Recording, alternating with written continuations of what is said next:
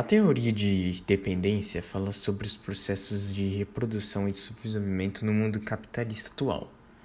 A ideia de que o desenvolvimento de nações está submetido pelo desenvolvimento de outros países. Existem vários exemplos disso na história e no mundo atual. Um exemplo é a China, que com suas táticas atraiu as grandes empresas no país, fazendo com que elas se desenvolvessem muito mais, ou o Brasil com sua dependência tecnológica. Isso dá muitas desvantagens para os países dependentes, pois se eles estiverem em guerra ou em por embarco, seu país não vai ter onde tirar o material necessário, fazendo com que essas guerras, com que guerras entre essas nações sejam bem mais improváveis. Mas que era muito comum até o fim da Guerra Fria. De acordo com a teoria, os países desenvolvidos só se subdesenvolvidos só se tornam desenvolvidos quando passam a não ser mais dependentes dos outros. Não é apenas o fato de ter os recursos necessários, é como você usa ele. Pegue o Brasil como exemplo de novo.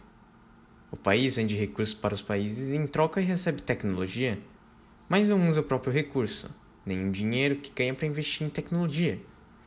Isso é uma relação de dependência. Existem vários países que tentaram, alguns falharam e outros não. Um exemplo é a Rússia. Antes, uma monarquia absoluta, estava muito estável, historiando assim a Revolução Russa. Mas o que eu quero falar é sobre o plano de cinco anos, que fez a URSS se industrializar rapidamente, mas que também custou a vida de milhões por fome, mas que resultou na nascença de uma nova superpotência. Ou de novo Brasil na era Vargas, onde teve um foco na indústria nacional.